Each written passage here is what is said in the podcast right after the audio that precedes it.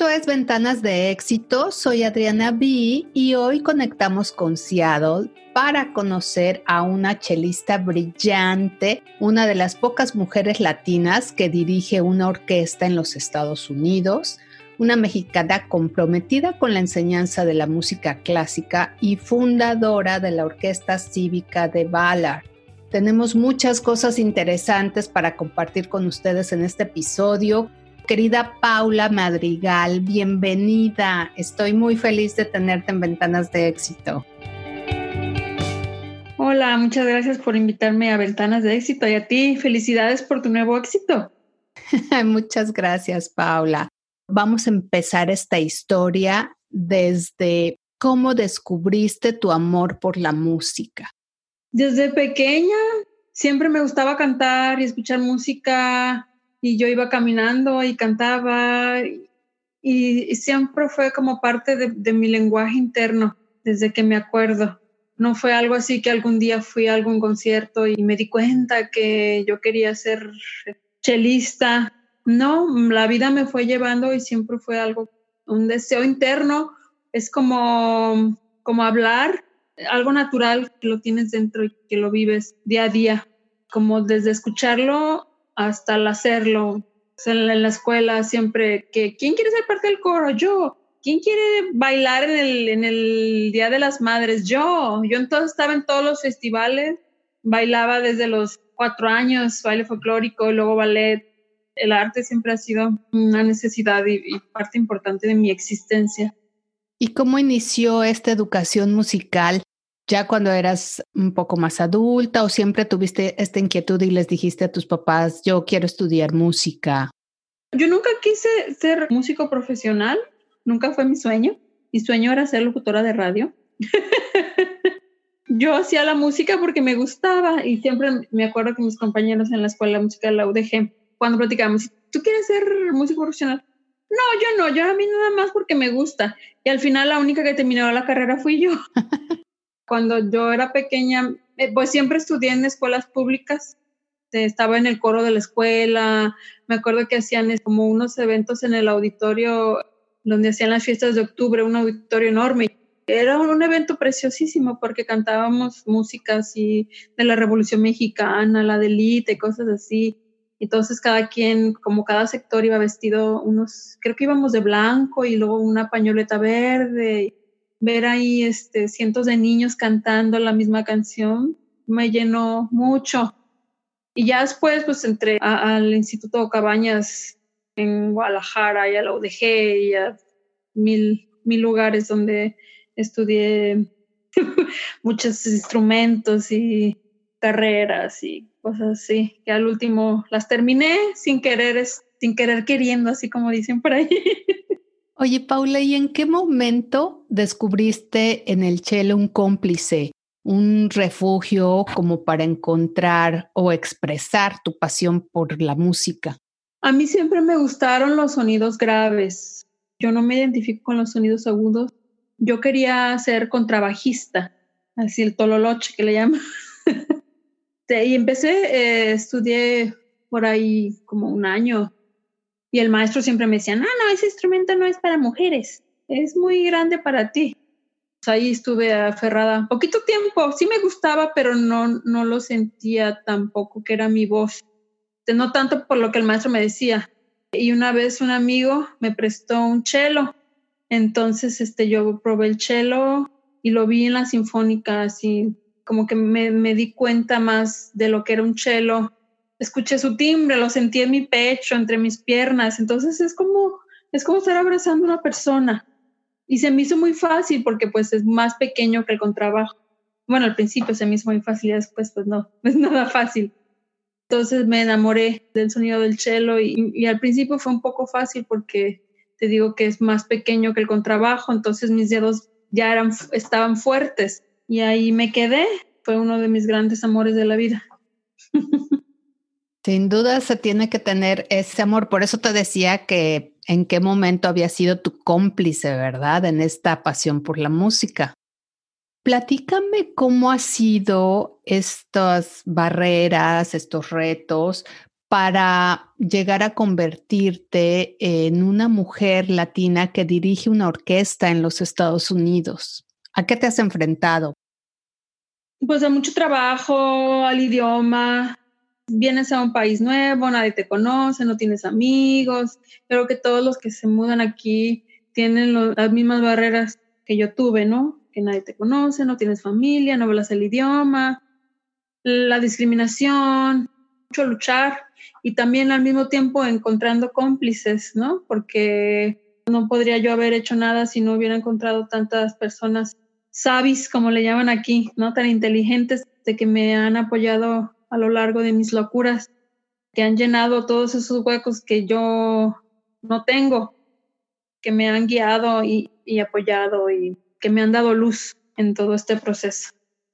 Me parece que el tema de la música clásica es fascinante y yo creo que entre más te adentras a él, encuentras que es un refugio, que es un momento en el que realmente la música te puede llevar, digo, como cualquier otra música, pero hablando específicamente de la música clásica. Y lo menciono porque me gustaría que nos platicaras si tú piensas que la educación musical es capaz de generar un cambio social, un cambio de pensamiento tal vez en las personas cuando se vinculan realmente con la música? Yo pienso que sí, pero mira, depende. Hay algunas orquestas o maestros de música, como dependiendo de la filosofía de los maestros, porque hay unos maestros que enseñan música como competencia, como ver quién es el mejor y quién es el peor. Si estás en esa clase de filosofía, no es positiva. Pero si se enseña con amor y con valores y con cosas positivas, yo creo que es muy bueno, muy bueno para los niños y muy necesario. Y sí creo que pudiera ayudar a una sociedad a ser mejor. Platícanos acerca de tu rol, de tu idea de fundar esta orquesta cívica de Ballard. ¿Cómo inició?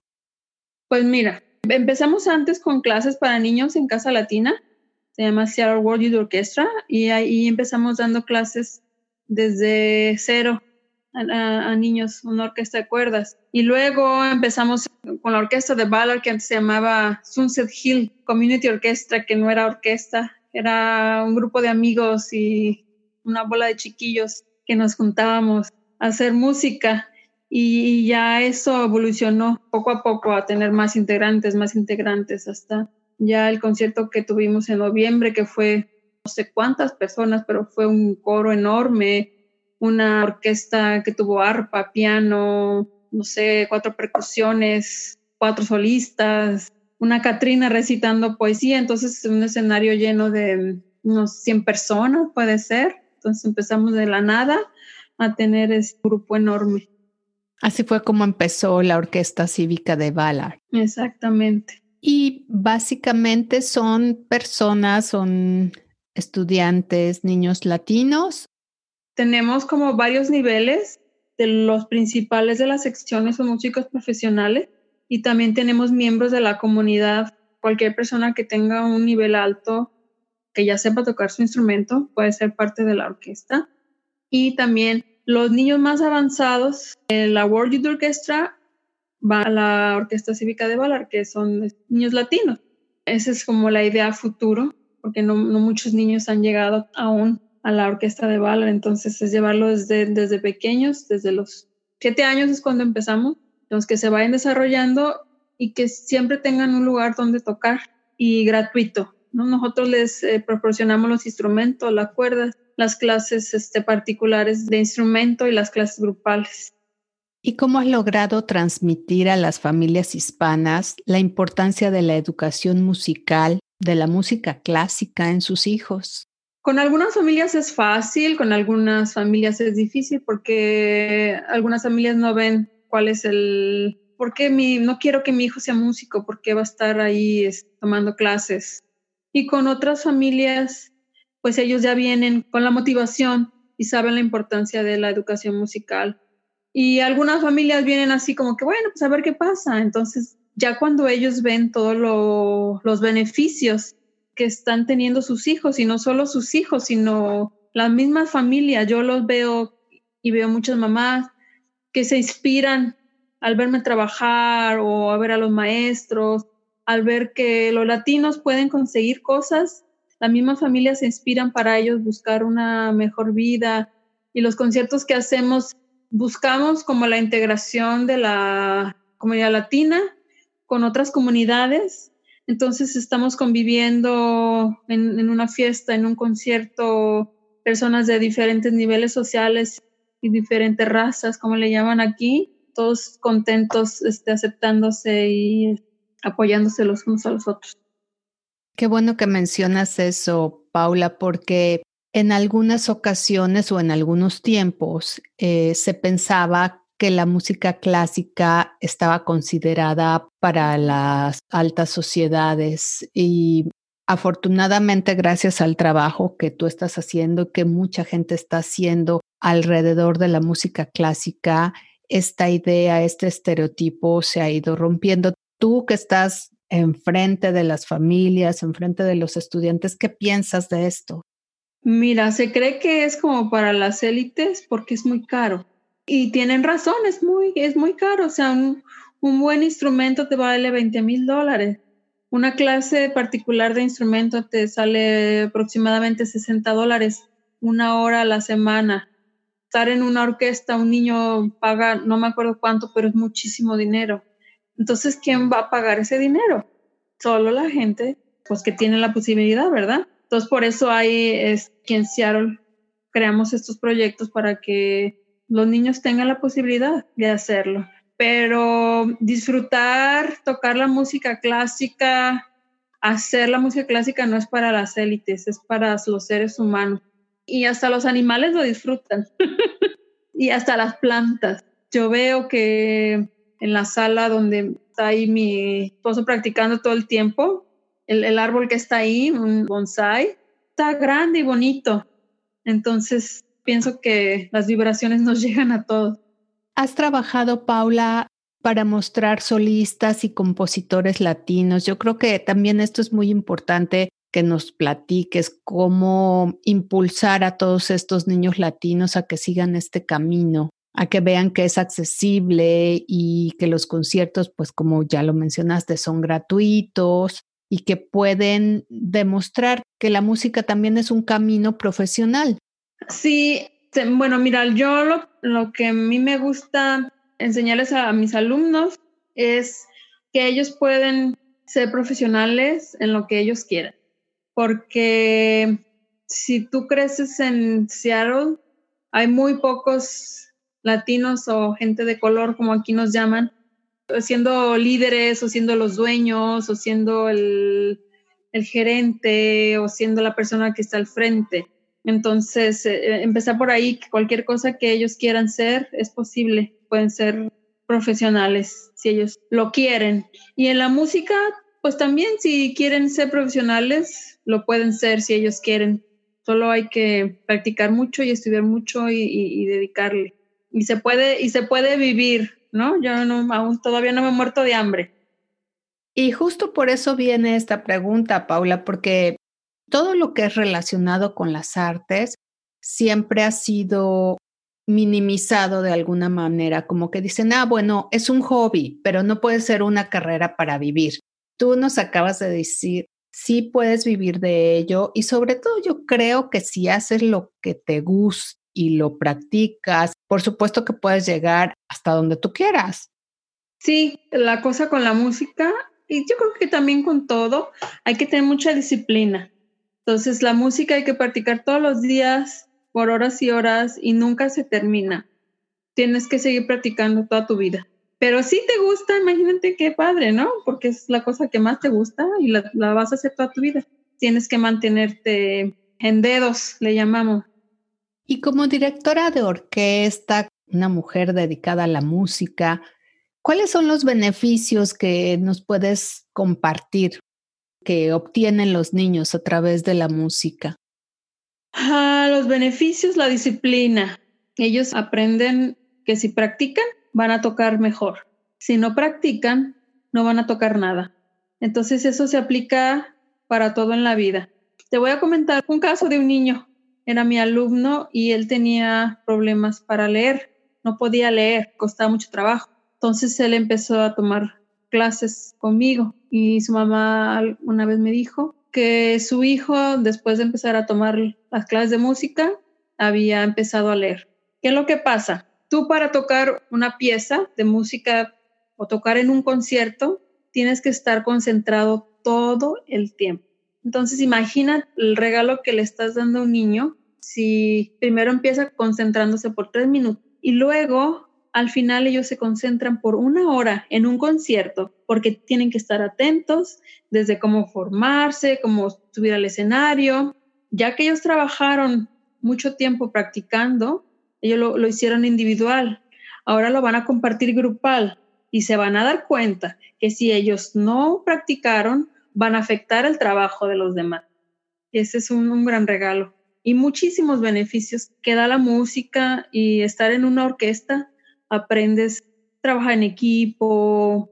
Una orquesta es como un pequeño universo donde los niños aprenden muchas cosas sin que nadie les enseñe. Por ejemplo, eso de que mi práctica diaria va a afectar a mis compañeros. Entonces, si yo no soy disciplinado de practicar todos los días, ¿qué es lo que va a pasar? Voy a tocar mal. Entonces, no importa si todos mis compañeros tocan hermoso. Si yo voy y toco feo, voy a arruinar el trabajo de todos.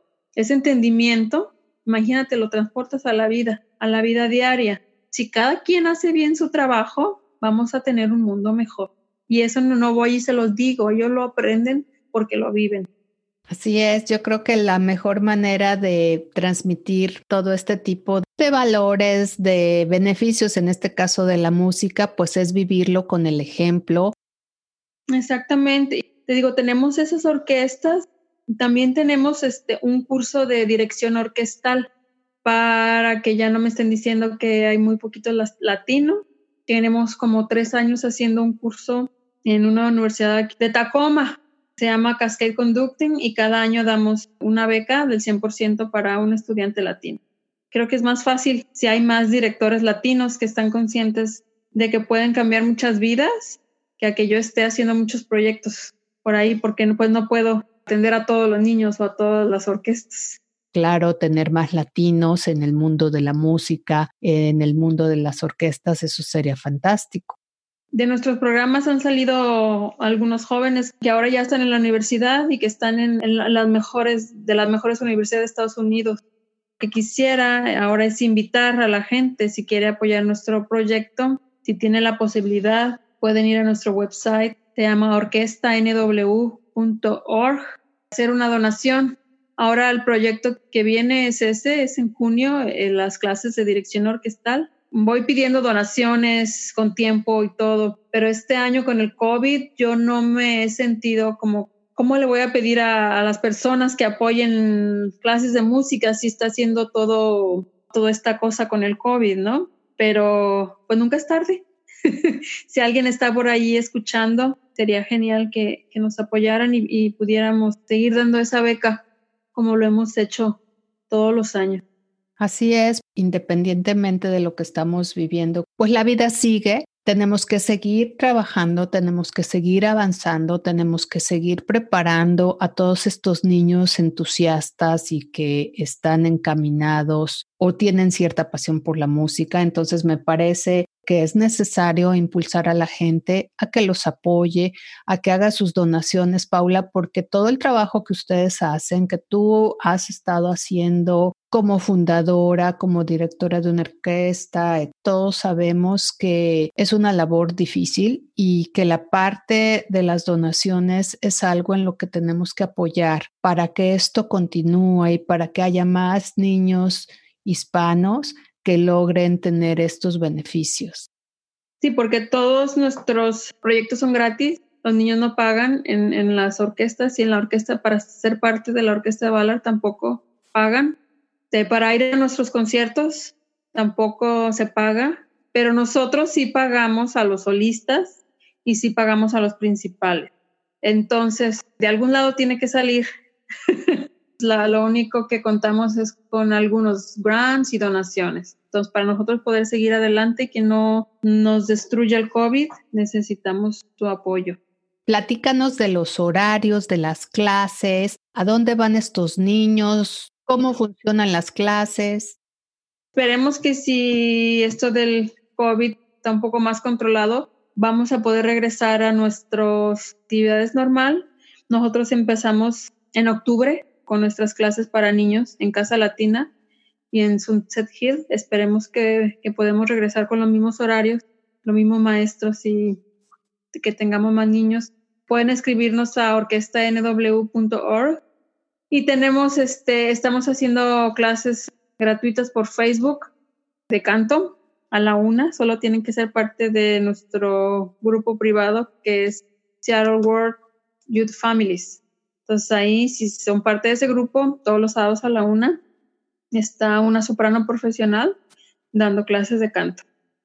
Paula, ¿cómo te sientes cuando compartes tu música, todo lo que has aprendido con los niños? Pues a mí la música me hace muy feliz. cuando yo hago un concierto, pues estoy así como que en las nubes, ¿verdad? De felicidad. Cuando yo doy clases a niños, me hace muy feliz, sobre todo cuando empiezan, de que no saben hacer nada, y entonces su primera canción es un gran logro, y pues para mí también es un logro, y cualquier niño que haya sido mi alumno, aunque sea por una hora, yo lo considero mi niño hasta que ya algunos ya están barbones y ya grandes, pero para mí siguen siendo mis niños y yo quiero mucho a mi salud. Qué bueno, porque yo creo que eso lo sienten cada uno de los chicos que está en tu clase y se inspiran a través de lo que tú transmites. Muchas gracias, Paula, por habernos compartido toda tu historia, todo lo que estás haciendo. Vamos a seguir haciendo conciertos por internet. La música no se acaba. Gracias por invitarme y felicidades por tu trabajo. Fue muy agradable platicar contigo.